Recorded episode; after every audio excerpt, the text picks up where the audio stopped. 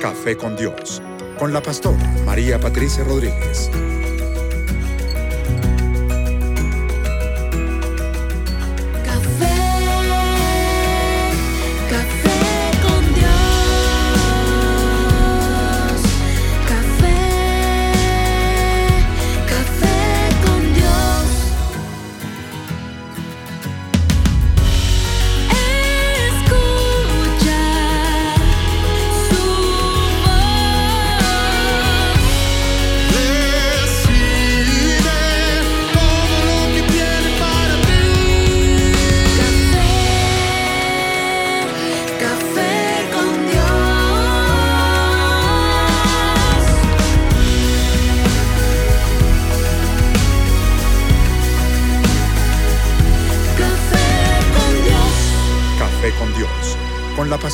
María Patricia Rodríguez. Bueno, es un agrado estar de nuevo esta mañana, listos con nuestro cafecito, preparados para tener un programa maravilloso, donde quiera que estés, en tu casa, en el trabajo, si vas en el carro, eh, y como quiera que sea que te hayas eh, comunicado con el café con Dios, pues bienvenidos porque para nosotros de verdad es un gozo enorme el poder compartir, el poder estar juntos, el poder tener un, un tema tan importante como el que vamos a hablar hoy que es tan actual. Pareciera que no, pero es muy actual.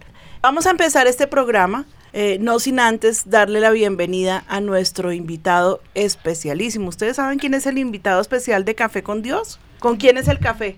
Con Dios. Con Dios. Ah, entonces vamos a darle la bienvenida. Quiero que oremos por un momento.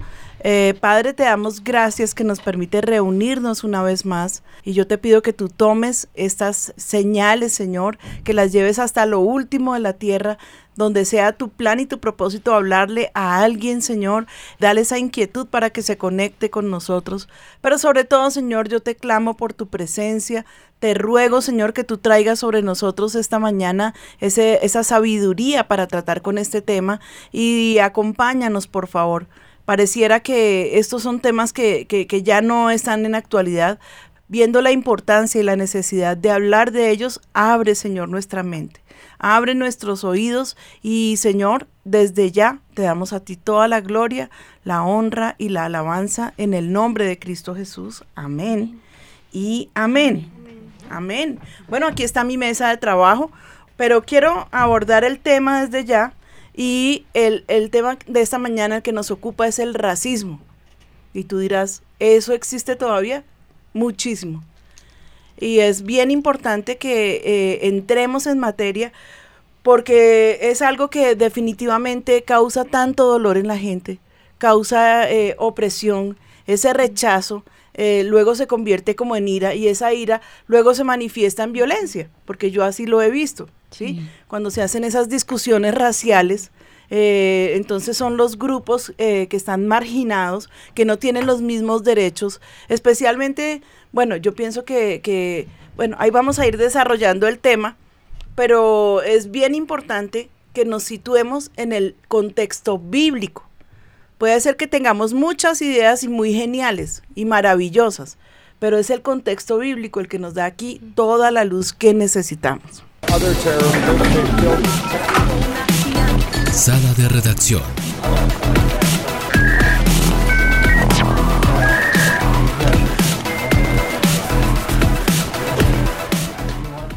Vamos a, hablar de lo que es y no es el racismo, ¿cierto? Que a mí siempre me gusta aclarar ese punto, lo que sí es y lo que no es, porque a veces ni siquiera estamos claros en el, en el tema. Sí, señora, vamos a hablar de eso ahorita. Más adelante, la experta, una investigadora del Observatorio de Discriminación Racial, nos va a explicar qué es y qué no es. Muchísimas gracias por invitarme a su programa Café con Dios. Lo que nosotros sacamos de los diferentes estudios que hemos hecho al interior del Observatorio de Discriminación Racial, y digamos como que muchos académicos y estudiosos del racismo coinciden en que la raza en términos biológicos no existe pero lo que sí existe es como una construcción social alrededor del concepto de la raza, que efectivamente tiene muchos impactos en la vida, en la vida de las personas. Es decir, nosotros miramos a una persona y enseguida decimos, esa persona es de tal raza, pero eso es una construcción social. De manera biológica no existe nada que nos diferencie. porque existe solamente una raza y es la raza humana. Lo que existe alrededor o lo que existe, digamos, como diversidad es de diversidad de etnias. Ahora bien, también con relación al racismo y básicamente la discriminación racial, existe una mala comprensión. Tendemos a pensar que discriminación racial o racismo es simplemente que a una, una persona no guste de otra porque es afro, porque es indígena, porque es gitano, pero no se trata de eso. El racismo, la discriminación racial tiene muchas dimensiones y las dimensiones uno las ve, por ejemplo, en la construcción de la historia. ¿Cuál es el papel, por ejemplo, de los afros en indígena dentro de la historia oficial que normalmente tiende como a, relegar? O, por ejemplo, cuál es la participación que existe de los afros, de los indígenas, vamos a llamarlos minorías raciales, en las instancias políticas, en las instancias del Estado. O, por ejemplo, cuál es la forma en que diferentes problemas sociales afectan de manera desproporcionada a estas personas e incluso la manera en que el derecho también afecta, ya sea de manera positiva o negativa a estas personas.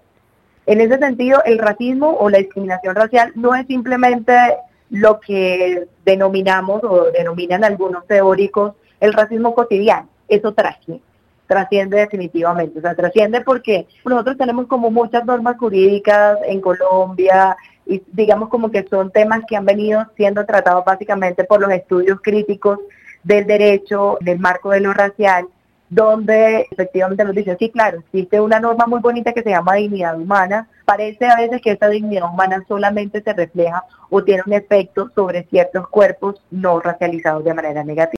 Bueno, agradecemos muchísimo a la doctora Barragán que nos acompañó en esta entrevista tan importante. Y creo que ya vamos tomando como un rumbo y vamos viendo la claridad entre lo que es y lo que no es el racismo, ese rechazo que hay eh, hacia las razas es una cosa que según veo es muy diferente a lo que nosotros entendíamos como el racismo, eh, el racismo como tal, pero yo mandé a mi equipo de de periodistas a la calle. Eh, no es que los eché, ni mucho menos. Les pedí el favor de que hiciéramos ese, ese periodismo callejero, que la gente nos cuente qué piensa acerca del racismo y ahí nos vamos metiendo más como en el, en el marco de lo que en verdad queremos eh, sacar a luz esta mañana. ¿Usted es racista? No, yo no soy racista. Yo considero que todas las personas somos iguales, ya seamos morenitos, blanquitos, de color, no, no hay ninguna diferencia. Pero ya, digamos, imaginándome yo con una persona de color, eh, la verdad creería que no, porque pues mis preferencias son por gente blanquita, gente como yo. ¿Racista? No. No, pues eh, por un lado, pues como uno tiene que tener misericordia o compasión por los demás, y como Dios no, es, no desecha a nadie, ni Dios no toma diferencia de, ni el pobre, ni el rico, ni nada, pues que toca aceptarlos, somos humanos. Eh, unos con otros debemos de la humanidad. Entonces Dios dice, bíblicamente dice que amarnos a nosotros y aceptarnos. Bueno, estuvo bien interesante lo que la gente opinó acerca del racismo.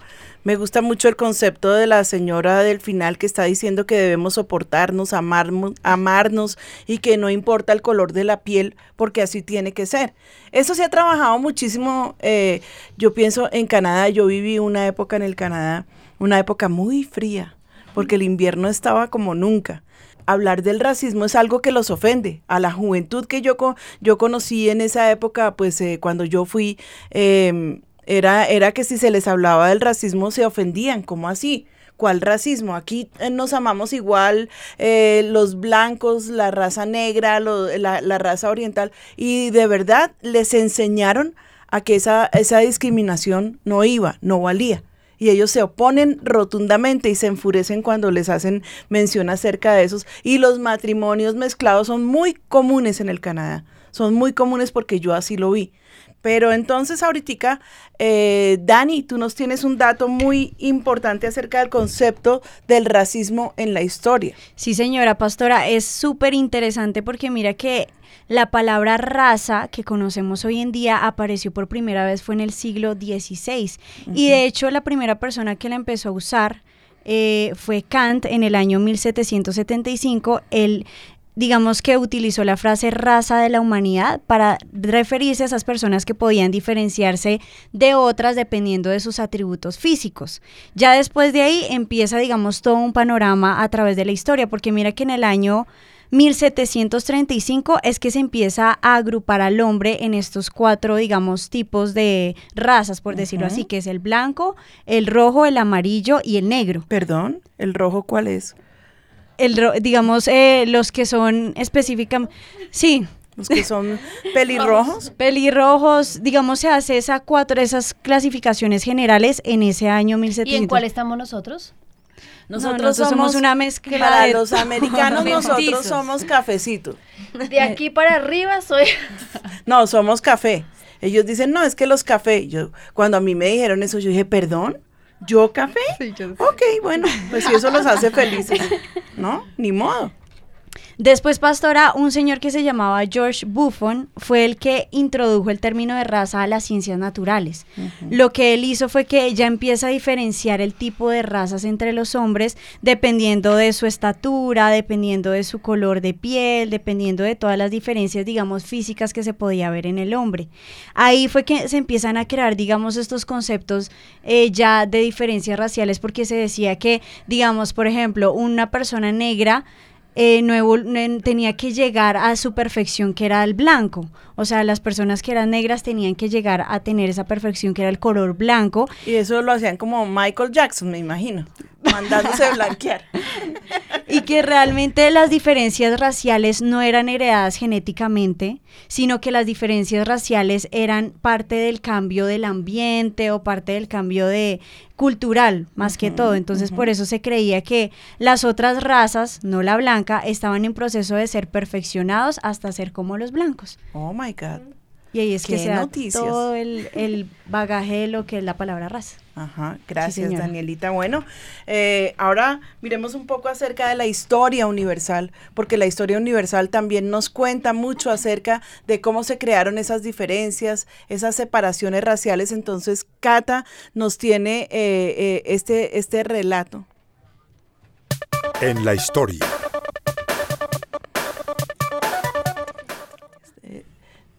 Eh, bueno, sí, pastora. eh, desafortunadamente hay demasiados ejemplos en la historia de racismo, eh, pues de genocidios y todo, pero pues yo saqué como los que me parecían más importantes y más que vienen al tema.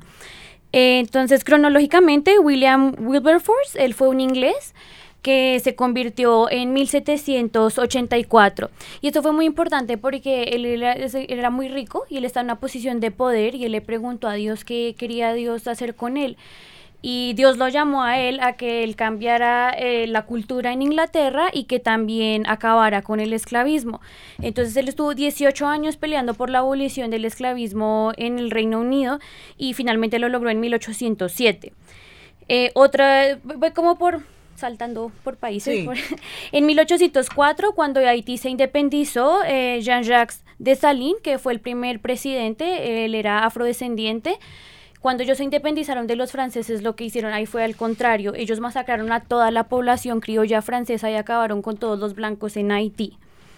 Eh, después, eh, si vamos a Estados Unidos, en 1808 está la Biblia de los esclavos, que era muy famosa, pues hoy en día, porque era la Biblia que le daban a los esclavos, pero estaba editada. Entonces, todas las partes que hablan de libertad, de libertad de los esclavos, todos esos pasajes ellos los quitaron y solo les dejaron ese otro pedazo para que ellos no tuvieran como por decir si Dios quiere que seamos libres y ese es el Dios que ustedes creen, entonces ellos no podían pensar eso.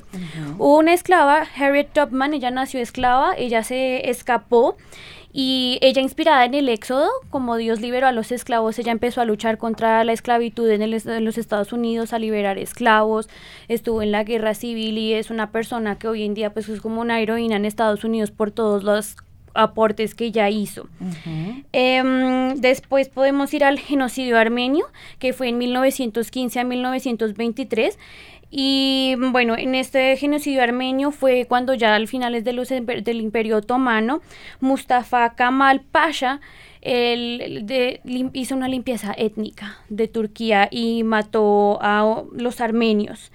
Y este señor era un héroe para Hitler. Hitler lo admiraba y de hecho Hitler tenía un busto de él, le parecía que él había sido una persona maravillosa porque limpió a Turquía de los armenios y porque además ellos también les fue mal en el acuerdo de Versalles, que fue el acuerdo que se hizo después de la Primera Guerra Mundial, en donde Alemania también quedó muy mal y Hitler lo veía a él como un héroe porque él hizo que se renegociaran esas condiciones, entonces esto fue una de las cosas que impulsó a Hitler en su eh, batalla contra los judíos. Eso y el ocultismo. Eh, aparte de lo loco que estaba Hitler, porque él era maníaco depresivo, diagnosticado. Y esquizofrénico. Sí, sí, él era maníaco depresivo. Eh, él también era ocultista y la mayoría de los altos eh, líderes nazis todos eran ocultistas y estaban se apoyaron de un montón de pseudociencia y cosas que eran falsas para hablar de la superioridad de la raza aria y eso, entre comillas, lo probaron con el rendimiento del, ejército alemán, que los aliados estaban aterrados de que estos señores peleaban y caminaban por días sin comer.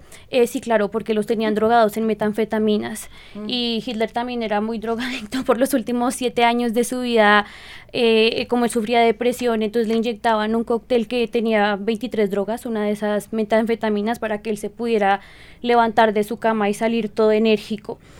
Este señor también fue admirado por muchos árabes islamitas, eh, antisemitas obviamente todos, y él conoció una que se llama Amin al-Husseini. Este señor Amin al-Husseini, cuando muchos judíos empezaron a llegar a Palestina, judíos sefarditas y árabes habían vivido en paz en Palestina pero cuando empezaron a llegar más porque el Reino Unido les prometió Israel, empezó la violencia y la discriminación. Y este señor eh, lo que hizo fue matar a todos los árabes neutros que creían en una posición pacífica, entonces el Reino Unido empezó a perseguirlo y él huyó a Alemania. Allá se conoció con Hitler y otros altos mandos y entonces él estaba dichoso y él les decía que no están matando a los judíos suficientemente rápido y les daba ideas. Y él lo mandaron a Yugoslavia, que era lo que quedaba del, del, del imperio otomán, eh, perdón, no, de... Mm, bueno, no me acuerdo ahorita, se me fue el nombre, pero eh, llegó a Yugoslavia y él empezó a matar serbios y judíos. Y empezó con también una limpieza étnica. Yugoslavia estaba hecha de Croacia, Bosnia-Herzegovina, Montenegro, Eslovenia. Y ahí fue cuando empezó como a colapsar esta unión. Pero entonces llegó Tito y pues bueno, le ganó a, a los que a los nazis y a otros porque eso es una guerra civil y él mantuvo Yugoslavia unida por mucho tiempo. Él fue eh, pues como un dictador, pero fue un buen dictador y cuando él murió, eh, Milosevic fue el que empezó a explotar otra vez eso que este señor había, sido, había hecho Amin al-Husseini y otra vez empezó una limpieza étnica, pero esta vez contra los musulmanes. Otro de los árabes que fueron influenciados por, por los... Em, por los eh, alemanes, eh, pues bueno, fueron Yasser Arafat, eh, él también, de hecho fue un pupilo de eh, Scorseni, que él era también uno de los altos mandos nazis, que él huyó al final de la Segunda Guerra Mundial, él entrenó y creó las guerrillas pues como la forma de pelear de la yihad, que son guerrillas independientes y por eso es tan difícil de combatir, él creó todo eso y mm, em, también, pues bueno, o sea, él fue como influente para la formación de Hezbollah, Al Qaeda y todas esas cosas. Y ellos todas esas ternuritas de la historia. Sí, señora. Súper interesante. Sí. Entonces, pues, así como en cifras, en la masacre armenia, 1.5 millones de armenios murieron, los nazis mataron 6 millones de judíos, 3 millones de prisioneros, la Unión Soviética, 2 millones de polacos, 400 mil indeseables, Mao Zedong ha matado 30 millones, mató a 30 millones de chinos, en las, eh, los kurdos, 100 mil kurdos murieron también, eh, 800 mil tutsis murieron a manos de los Hutsus cuando se, hubo todo esto en Ruanda. Y 800 mil personas murieron en Bosnia, en Bosnia-Herzegovina. Oigamos ¿Eso fue qué año? Discúlpame. sí. ¿Bosnia-Herzegovina? 1992 empezó todo eso. Imagínate, eso ya, hace, hace nada. Aquí. Mm. Y a mí lo que me parece bien interesante de, de, extraer de todo esto que hemos estado oyendo y escuchando, ¿a ustedes no les parece que el, el espíritu hitleriano que operó para destruir a la raza humana está operando igualmente ahora. ¿No les parece que con eh, esa discriminación eh, los hombres deciden qué niño deben nacer y qué, y qué niño no deben nacer? Entonces, pues si queremos superar la raza, eh, sencillamente no permitamos que nazca un niño enfermo, porque van a ser un niño enfermo. Eso, eso, eso de verdad es una decisión totalmente, eh, mejor dicho, eh, es una dictadura. Y para allá vamos. Queremos volver como que eh, aquí escojamos desde el vientre qué niño puede mejorar la raza y qué niño no debe mejorarla y por eso démoslo de baja, matémoslo, asesinémoslo. y me parece a mí que definitivamente esas leyes del aborto tienen que caer, tienen que morir definitivo. Es que no hay ninguna razón, porque pues hablan de la mujer que, que fue violada. Ella tiene la oportunidad de tener ese niño, no tiene por qué quererlo y darle una adopción, pero no tiene el derecho de matarlo. Que porque la madre está en peligro, ok. Si la madre está en peligro es en el momento del parto, creo que se, bueno, o dentro del, dentro del embarazo, entonces ahí sí nos vamos por el bien mayor.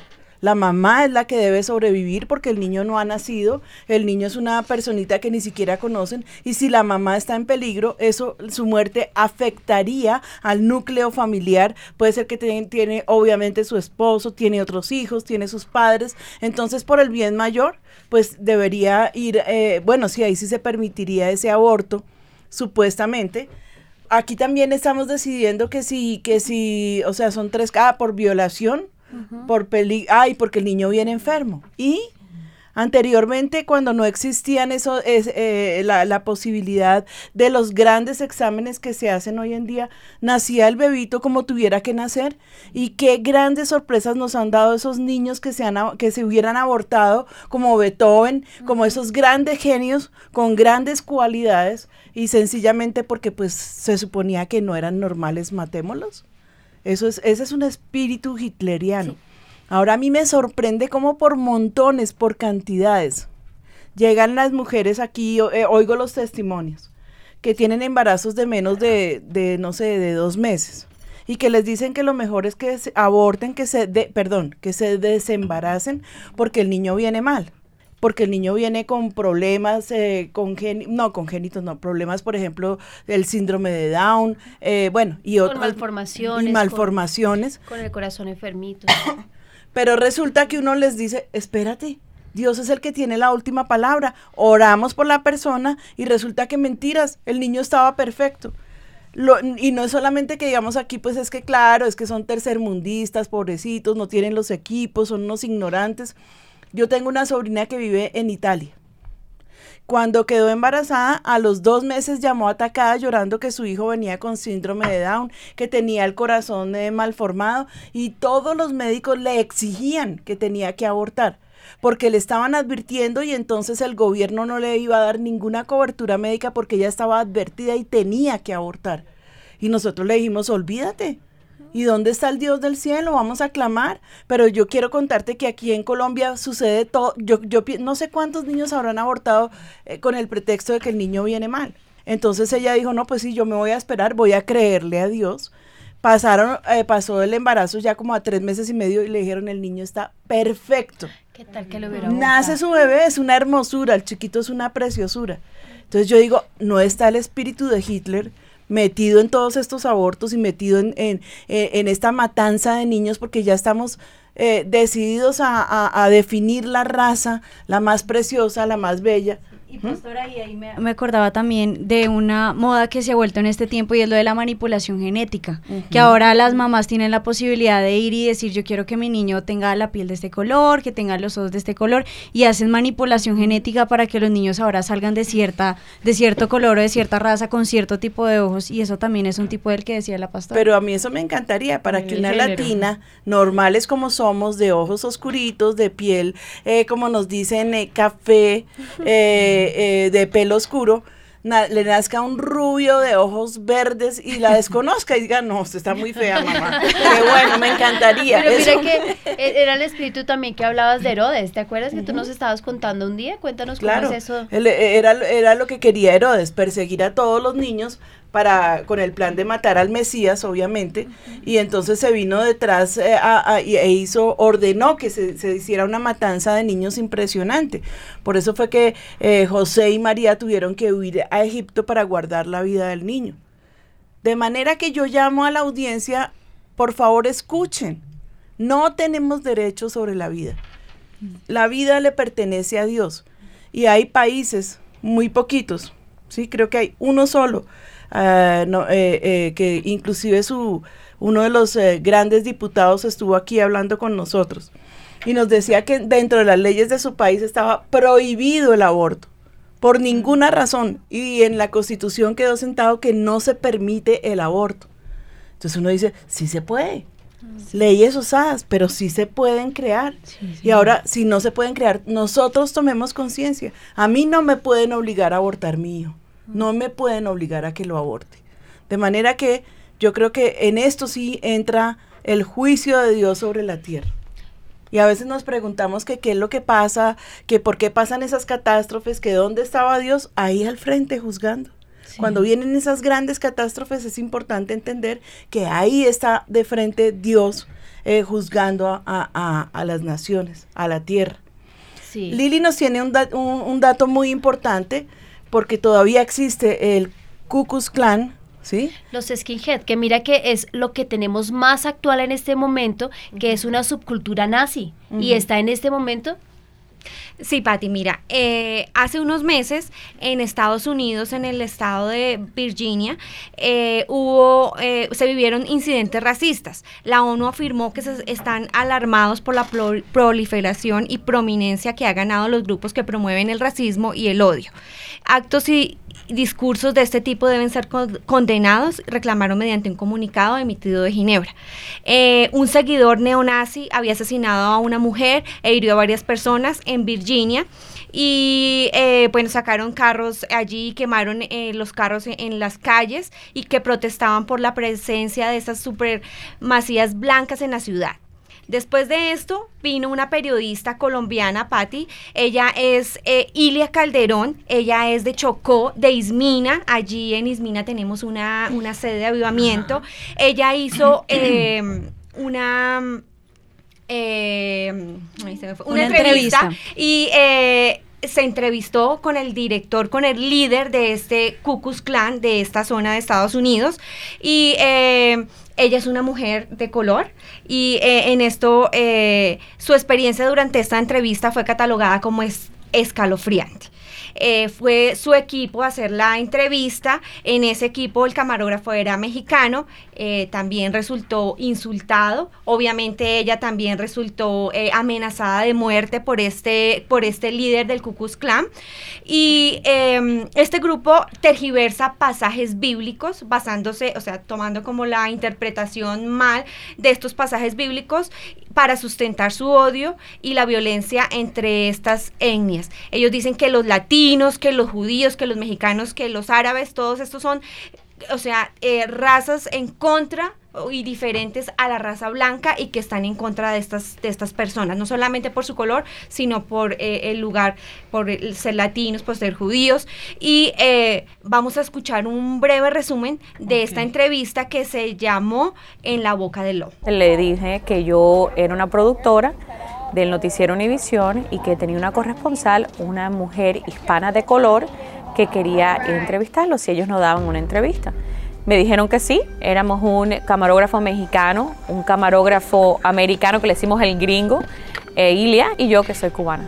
Ilia opta por quedarse en el carro. Nosotros filmamos adentro de la casa donde tenían todo tipo de, cosas que eran horrorosas, eh, como una estatua de, de alguien de color con un melón, con una soga al cuello. Enseguida ellos empezaron a usar un lenguaje totalmente inaceptable para cualquiera de nosotros.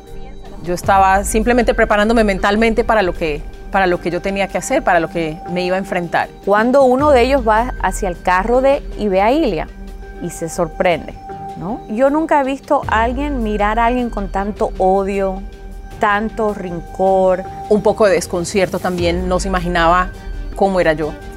Y lo primero que me dijo fue que yo era la primera persona negra que pisaba su propiedad todo mi equipo eh, me advirtió eh, que me iban a insultar. Y yo sabía que me iban a insultar, yo sabía que me iban a tratar mal, pero nunca me imaginé el nivel. To me you're a nigger. That's it. I found, that, I, I found that offensive. Y en ese momento realmente sentí mucho miedo por mi seguridad y, y por la seguridad de, de todo mi equipo.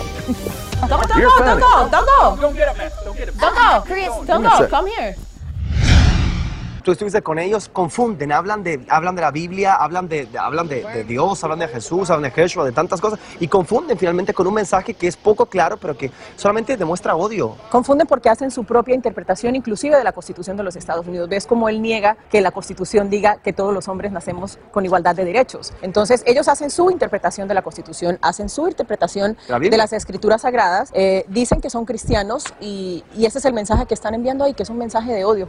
Qué tremenda entrevista. Yo creo que para ella pudo ser su última entrevista. Y pues como decía ella estaba llena de miedo y de temor Patty y estas personas estaban totalmente confundidas. Tenían de ella sé que estar tergiversaban la misma constitución los pasajes de la Biblia para como justificarse que lo que ellos estaban haciendo estaba perfecto. Y pues no solamente era el de la raza de colorcito, sino los latinos, los judíos, los mexicanos, porque te decía que estaba un cama- camarógrafo mexicano y a él también resultó eh, pues insultado y, y estaba, era tenebroso lo que es- eh, podían ver ellos ahí en esa entrevista. Claro, estaban ahí a juicio que su vida estaba totalmente en peligro. Y, y qué terrible cree, que se crean que ellos todavía tienen el poder sobre la vida, que puedan eh, eh, eh, decidir a qui- quién vive y quién no vive. Me parece terrible. ¿m? Estábamos hablando, eh, bueno, aquí tenemos un pasaje que nos habla absolutamente en contra del racismo. Aquellos que creen que en la Biblia, porque de pronto el Señor decía invadir un pueblo eh, para entregárselo a, a- a su, a su, a- o sea, a Israel, eh, eso era eh, racismo y sencillamente los mandaba a acuerdo a matar porque no le, no le gustaban o porque eran de otro color o porque eran de otra creencia, pero no es verdad, no es verdad. Esa es una acomodación de la verdad. Sencillamente lo que Dios quería era, eh, su plan original fue levantar un pueblo, un pueblo que lo amara solamente a Él para mostrarle a las naciones de la tierra que es. solamente Él es Dios. Y sufrieron muchísimo porque eran obstinados, porque eran rebeldes, porque se volvían idólatras, porque hacían lo malo. Pero eh, no quiere decir que el plan original de Dios fuera acabar con las otras tribus. El plan original de Dios era que la gente se convirtiera a Él. Así de sencillo. Ahorita vienen y nos atacan todos. Pero ¿cómo así? ¿Solamente los cristianos tienen derecho a vivir? No, no, porque por eso estaban ahí todos. Lo que Dios quería era una tierra perfecta y en paz. Y nosotros con nuestra obstinación y con el pecado, pues lo que hicimos fue comenzar a, destruirla. Hechos 17, 26 dice, y de una sangre ha hecho todo el linaje de los hombres para que habite sobre toda la faz de la tierra y les ha prefijado el orden de los tiempos y los límites de su habitación. Entonces, eh, la Biblia nos enseña que no existe una razón para el racismo. No existe. Que existe una sola, un solo, eh, ¿cómo podríamos decir allí ustedes que fueron inve- e investigaron? Una sola especie. Por, ¿Sí? ¿Sería eso? Una sola especie. Por eso la palabra de Dios eh, eh, dice todo el tiempo el Señor en la palabra que somos hechos a su imagen y semejanza. No, po- no podemos decir que porque este es moreno, este es amarillo, este es cafecito, este es, ¿sí? Que no son hijos de Dios. Esa es una falsedad. Y los apóstoles, eh, o sea, el Señor y los apóstoles se de- dedicaron, se decidieron a mostrarle al mundo que, que no era el plan de Dios, que no era lo que Dios quería. Bueno, Linita nos tiene eh, un, eh, Lina tiene una parte científica que corrobora lo que la Biblia dice. Bueno, mira, muchos en la historia han usado la diferencia física o ideológica para pensar que son superiores o mejores a los demás. Pero ustedes sabían que cada ser humano es un 99,9% igual a los demás y es ahí confirmando lo que dice la palabra, venimos de una sola parte. Algunos seres humanos tienen la tendencia a ser algo egocéntricos y pensar que son superiores, pero la triste realidad es que tan solo un 0,1% de, que pe- de pequeñas variaciones en la secuencia del ADN marcan la diferencia entre los unos y los otros. Lo que pasa es que el cerebro, que nos explicaba aquí nuestra eh, científica, hace que eso se magnifique y nosotros veamos las diferencias entre unos y otros, pero no es así. El físico Ricardo Sabatini lo explicó de una forma muy fácil de entender.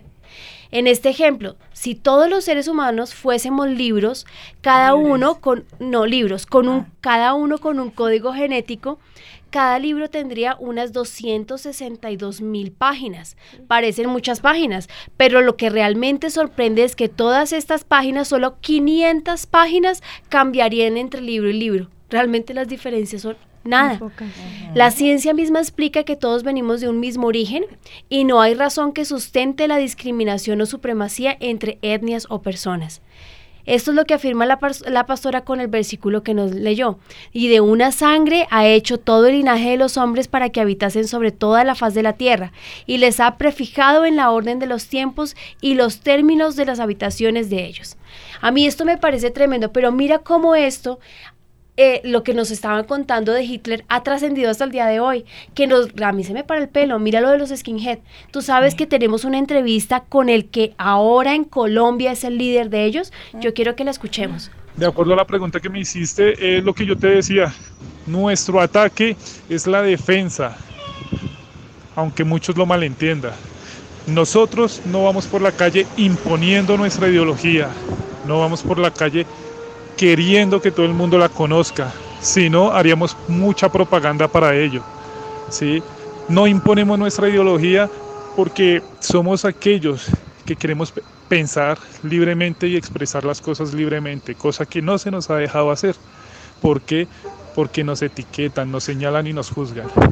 Entonces, simplemente cuando viene alguien que no conoce, que no lee, y nos juzga y nos critica y nos quiere atacar, pues ténganse porque realmente nosotros estamos preparados, tanto mentalmente, psicológicamente como corporalmente.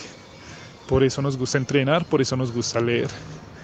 Por eso no somos marionetas del gobierno ni del Estado, aunque tenemos una cédula y estamos registrados bajo él. Wow, qué agresivo. o sea, una, una pasiva agresividad que no, véngase, usted y cuántos más. Qué miedo, por favor. No, qué falta de, de, de, de, sociabilidad tienen estos jóvenes, están totalmente al margen de la sociedad y no les importa, porque ellos se sienten superiorísimos. Habría que ver qué tan superiores son en verdad. Maleja, yo creo que tú también tienes una entrevista que nos aclararía un poco todo lo que estamos hablando. La xenofobia. Así es, pastora. Bueno, no solo una entrevista, sino una información muy importante que tenemos que aclarar porque hemos llegado al punto de hablar hacia el rechazo y la discriminación de los extranjeros. Y ese es otro término al cual debemos conocer y distinguir del racismo. Es la xenofobia. Etimológicamente, la xenofobia significa miedo al extranjero. ¿Por qué? Porque esta es una actitud que se da cuando una persona siente miedo o rechazo hacia, hacia otra persona que ha llegado a su territorio eh, procedente del exterior. Habitualmente aflora cuando una persona se siente amenazada de otra persona que viene a su territorio o, es, o que es recién llegada y que no conoce y piensa de esa persona que va a hacer que su bienestar decrezca. Tenemos muchos ejemplos de la xenofobia alrededor del mundo, así que vamos a hacer como un paneo general rápidamente de qué está pasando en cuanto a la xenofobia al nivel, a nivel mundial. En Estados Unidos, bueno, en estos momentos un 60% de los inmigrantes que se establecen legalmente en Estados Unidos provienen de América Latina y del Caribe. Sin hablar del 80% de los 12 millones de personas que están indocumentadas que son latinas. ¿Qué pasa? Se calcula que existen en este país todas estas personas y ha generado que esta avalancha se determine por la aplicación de un neoliberalismo o supremacía en contra de América Latina, Latina, con características culturales y ha provocado que la, em, la reacción de los supremacistas blancos, en sí los racistas, eh, tomen medidas agresivas en contra de las personas, especialmente de los latinos. Hasta surgieron teorías que hablaban de una guerra de civilizaciones.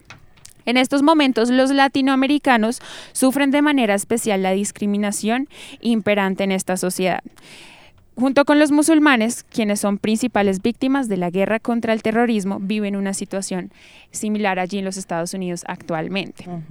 Vamos a ver qué está pasando en Europa. Un poco. En Italia, Italia es otro caso de xenofobia. Las políticas fronterizas se han hecho más complicadas, convirtiendo a este país como uno de los más complicados para que puedan entrar personas del exterior. Francia, sin embargo, le está ganando en cuanto a xenofobia. ¿Por qué? Porque generó una ley discriminatoria que sacó al gobierno para prohibir el uso de vestimenta. Es, esto es más en contra de, las, de la población árabe. No pueden, eh, les prohibió tener vestimentas árabes eh, a las mujeres en su territorio francés. Y esto desató mucha polémica y cruces en la sociedad y distintos partidos políticos.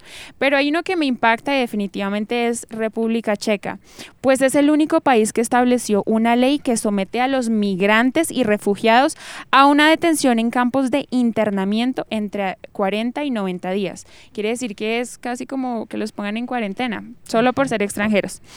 Varios informes de ONGs indicaron que los detenidos son desnudos rutinariamente por las autoridades en búsqueda de dinero con el cual puedan pagar al menos 10 dólares de tasa, que es lo que les piden por la estadía mientras están internados durante este tiempo. Y ya pasándonos un poco para Asia, pues no podemos dejar a un lado lo que ha pasado con Turquía desde, los, desde 1908 con el golpe de Estado de los jóvenes turcos, quienes pues se generó los nacionalistas aspiraban a que el pueblo fuese reconocido como nación y más adelante hubo un acercamiento entre los kurdos y los armenios. Sin embargo, em, los pueblos turcos no alcanzaron en su xenofobia a los kurdos y ordenaron el asesinato a algunos jefes, hecho que hasta el día de hoy trasciende la actualidad en cuanto a la xenofobia. Pero hablemos un poquito más de Colombia. ¿Qué está pasando en Colombia? Colombia no es ajena a la xenofobia. Ha recibido alrededor de 378.965 venezolanos en un periodo de 2016 y 2017.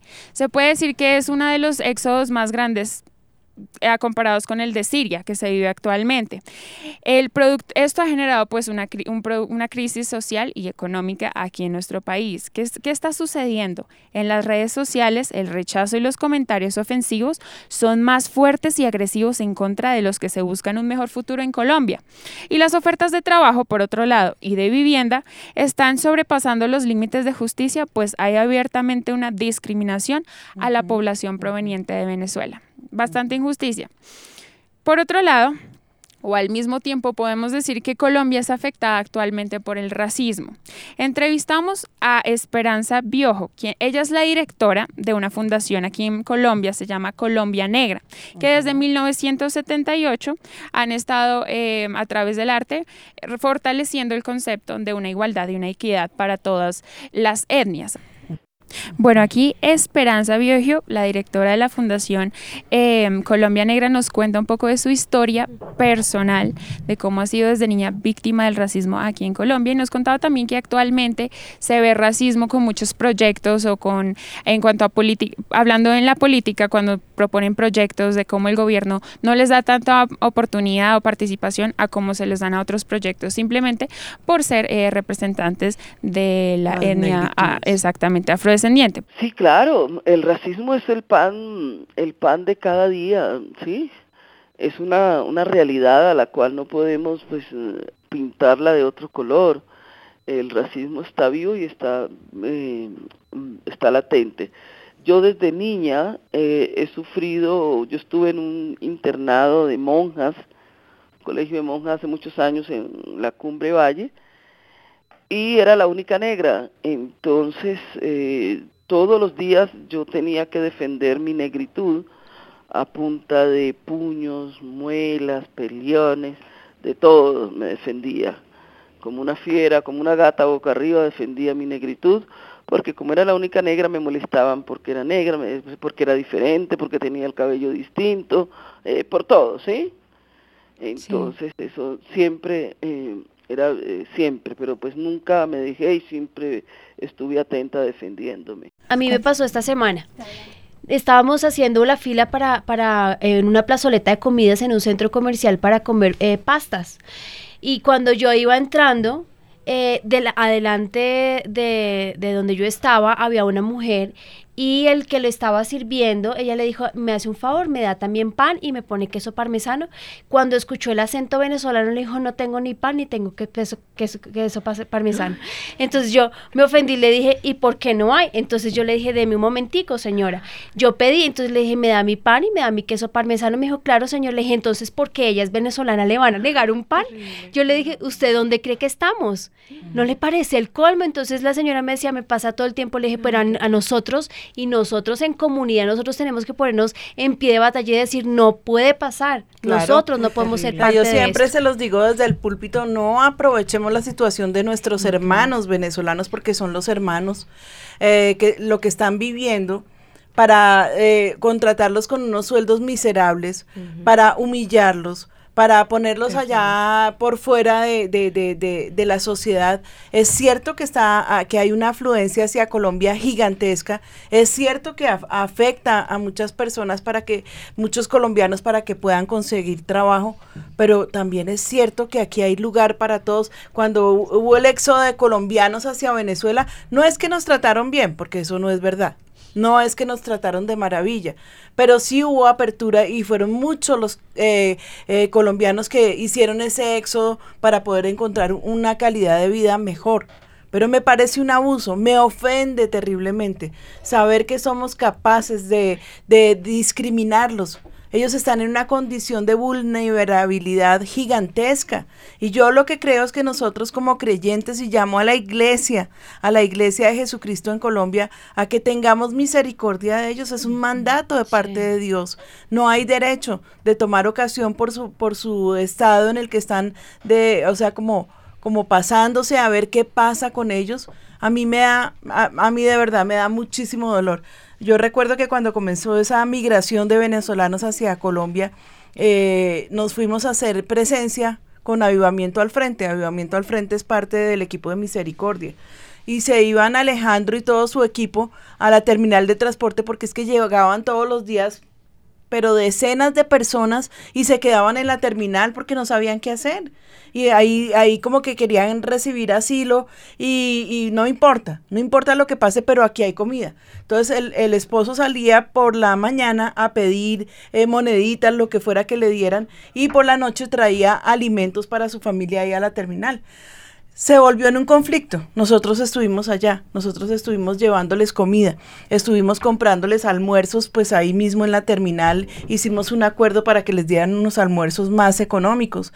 Eh, tratamos de trabajar muchísimo. Finalmente nos remitieron donde una señora que era la que tenía todos los recursos para darles, eh, eh, por ejemplo, dos o una semana de, de, de, de hotel donde ellos podían ir a quedarse a dormir.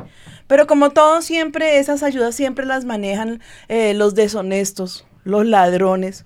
Entonces, rapidito, muchísimos recursos que la nación abrió para ellos comenzaron a robárselos pero eso no quiere decir que ellos tengan que estar en esa condición de indigencia. El otro día me estabas comentando de una señora que decía, hmm, me da una tristeza ver a, mis conciudadanas, eh, porque cuando yo tenía, eh, cuando yo estaba en, en, Venezuela y tenía dinero, tenía tres sirvientas y eran colombianas. Sí. Y pensar que ahora, yo tengo que ser la sirvienta aquí de cualquiera. No, y ahora ver a mi gente que ahora se los cogen de, sirvientes en Colombia, ¿no? No, aquí la idea no es cogerlos de sirvientas, la idea es ayudarlos, es tener misericordia. Nosotros podemos hacerlo. un día estábamos ahí en el servicio y yo vi a, una señora con su cachucha, se llama, bueno, en otros países es una vulgaridad, en Colombia no, lo advierto, ¿no? Es con su cachucha. Su visera. No, no porque es que no es una gorra, era su cachucha con visera, ¿no? Y era venezolana. En la noche el Señor me había hablado. En un sueño me dijo, te voy a presentar una familia venezolana, ayúdales. Entonces yo dije, claro, Señor. Cuando yo me desperté al otro día, que era viernes, eh, yo, y el Señor volvió a recordarme el sueño. Entonces en la noche cuando llegamos al servicio y me encuentro con esta familia, les dije, vengan. Y se subieron a, a la tarima y venían llorando. Pastora, por favor, ayúdenos, estamos pasando hambre con los niños. Les dije, a ver, calmados, tranquilos, quédense quietos, vamos a hacer algo, les vamos a ayudar. porque Dios me los mostró anoche en un sueño. Yo quiero que ustedes entiendan que Dios está preocupado por ustedes porque los, me los mostró en un sueño. Y él me miraba sorprendido y me decía, ¿en serio? ¿Y usted vio mi cara? Le dije, pues así como que yo te diga así, facciones. No, pero era una familia venezolana con dos niños.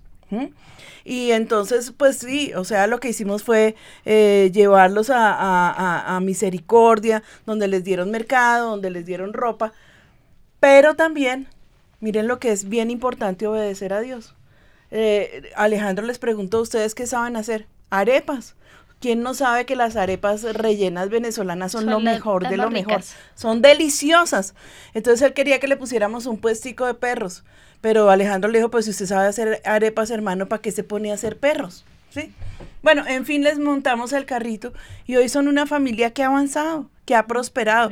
Claro, hubo un costo, no fue, uy, gigantesco, fue como una base. Porque a veces es que lo que necesitan es un empujoncito, ¿sí? Entonces él decía, yo no estoy pidiendo limosna, yo sé trabajar, pastora pero tan pronto hablo, ah, este veneco y me sacan corriendo, me miran feo, no me dan trabajo ni siquiera para recoger la basura en los restaurantes. Y yo decía, qué terrible, por favor, ¿dónde está el corazón de los colombianos? El colombiano se ha caracterizado por ser generoso, por ser amable, por ser, eh, eh, por tener esa compasión del, del que tiene menos. Yo llamo a Colombia, en verdad, a que nos solidaricemos con nuestros hermanos venezolanos. No es justo lo que, solamente por ser venezolanos. Y en eso pues es que yo veo lo que tú estabas diciendo, Malena, que es como eh, el, susto de esa persona maleja. E, e, ella me miró, con, me dice que sí, pero con risa.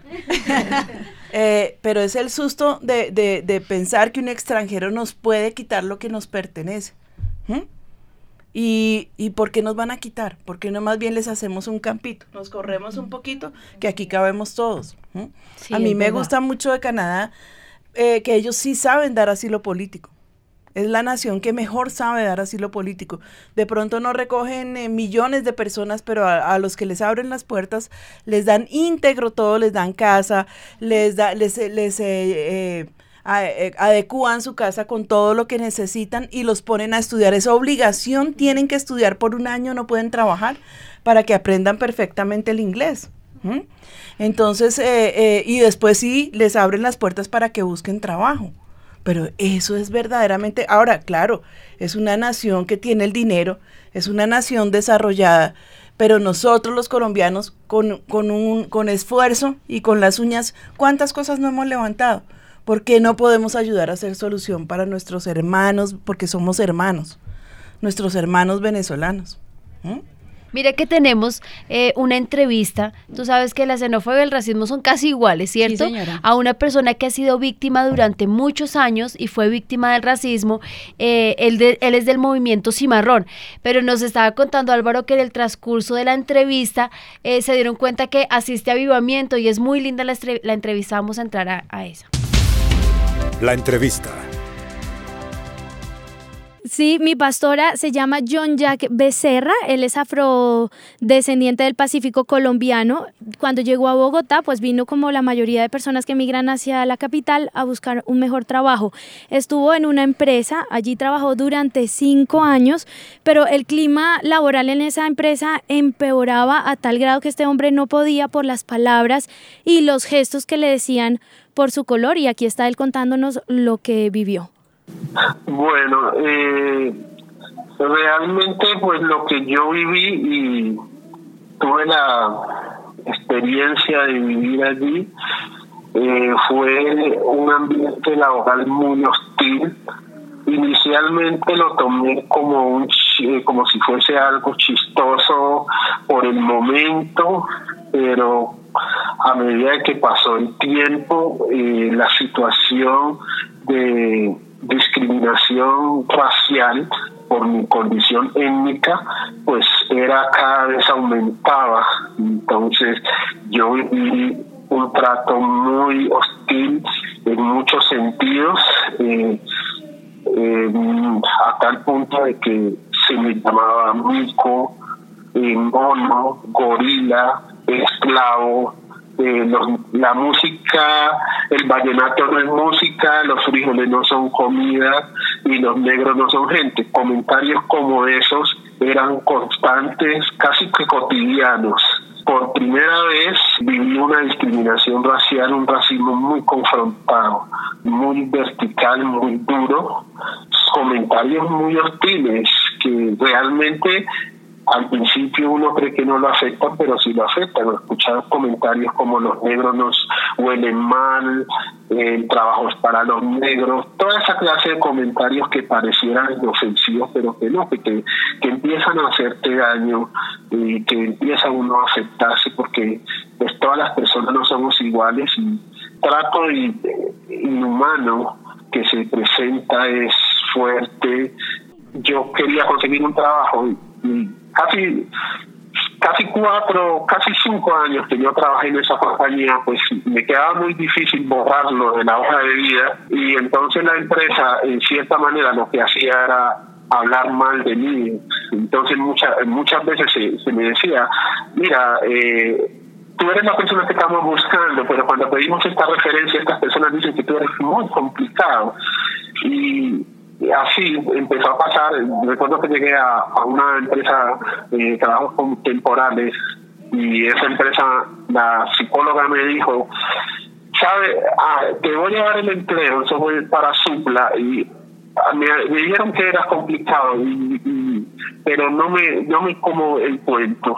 Dime qué pasó y yo le comenté y ella, ella se salieron las lágrimas y me dijo, en Manpower tenemos como prioridad en cierta manera de ayudar a la comunidad afro porque sabemos que no es fácil que a ustedes les den trabajo y yo le creo que lo que haya pasado allí eh, yo sé que sí pasa porque el racismo existe y laboralmente a nosotros cuando pasan una hoja de vida en una empresa, las empresas muchas veces a nosotros nos dicen que no les envíen personal que sea negro, afro.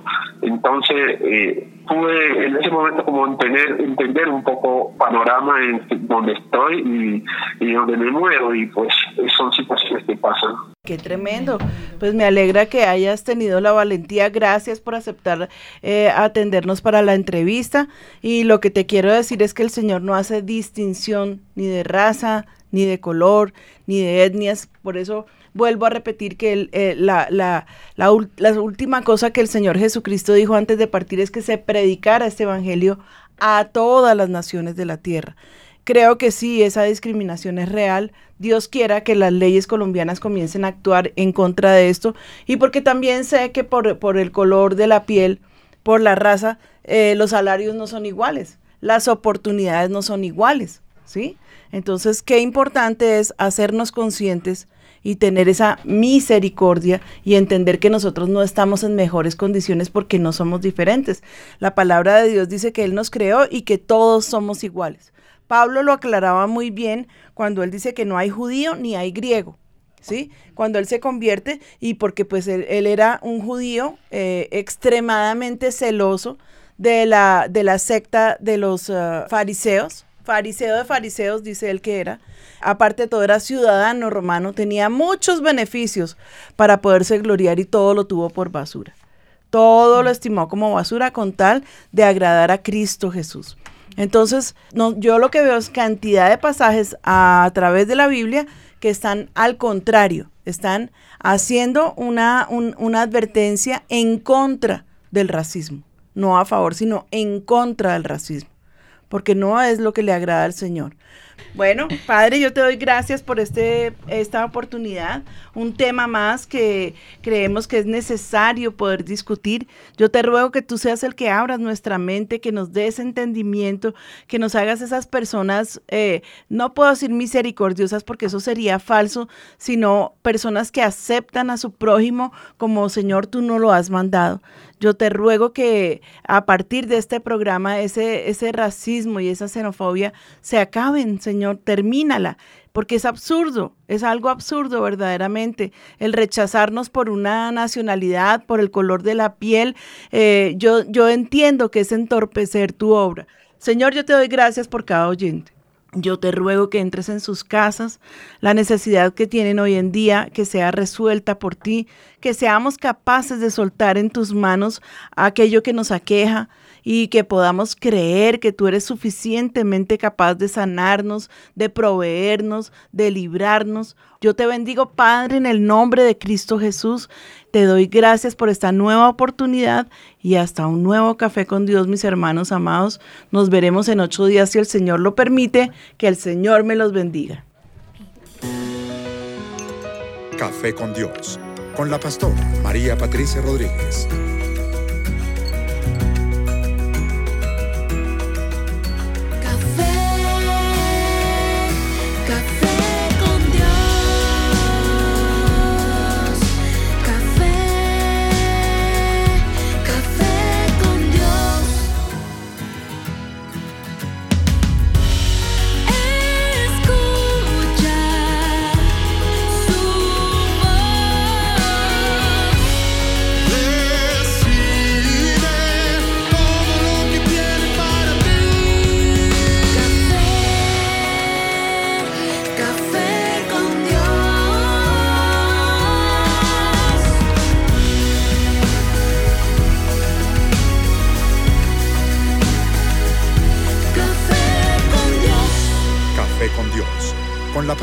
María Patricia Rodríguez.